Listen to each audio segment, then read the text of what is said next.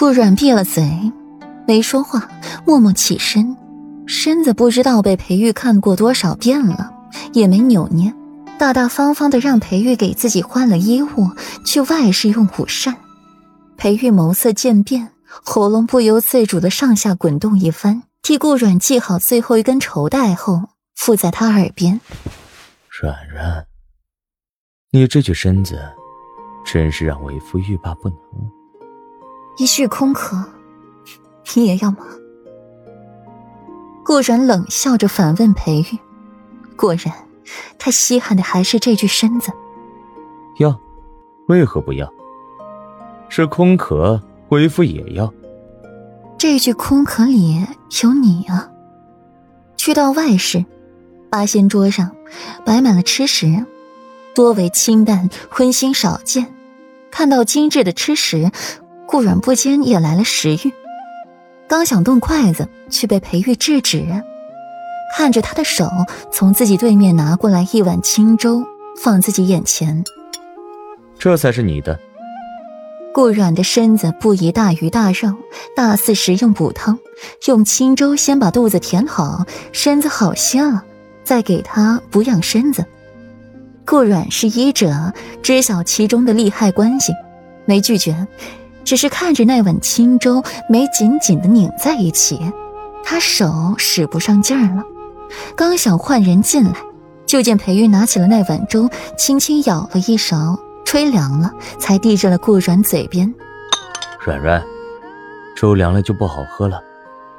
明明是最简单的陈述语，顾软却从里面听出了一丝丝威胁来。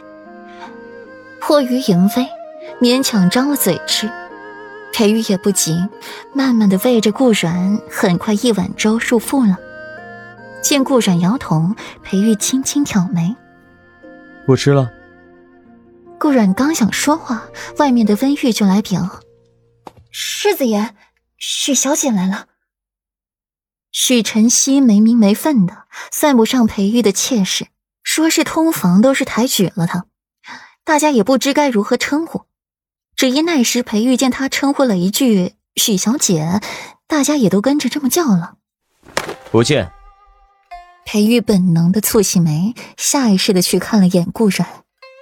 左长安连霍尊娶侧妃都发脾气不理会，还要和其断绝关系往来。软软又与他交好，这脾性估计也差不到哪里去。而且这娇脾气一旦发起脾气来，很难治得住。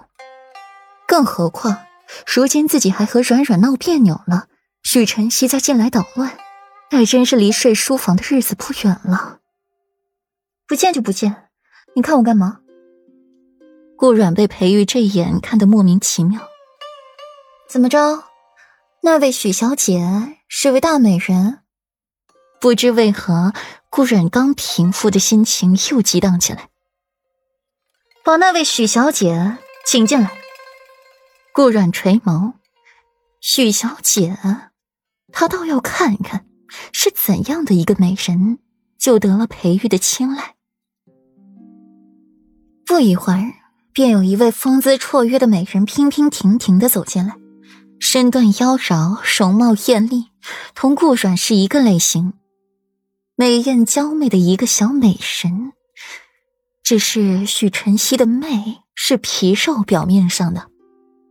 顾软的媚意是从骨血里散发出来的，浑然天成。妾身见过世子爷、世子妃。许晨曦看到了顾软眼里的惊讶，一闪而逝。妾身。顾然捕捉到了关键词，去看裴玉，见他一脸坦然、毫无心虚的模样，更是恼了他几分。回禀世子妃。妾身 是世子两年前收的通法。许晨曦娇容一笑，看了眼裴玉，媚眼如丝，一双眼睛都粘在了裴玉身上，含情脉脉。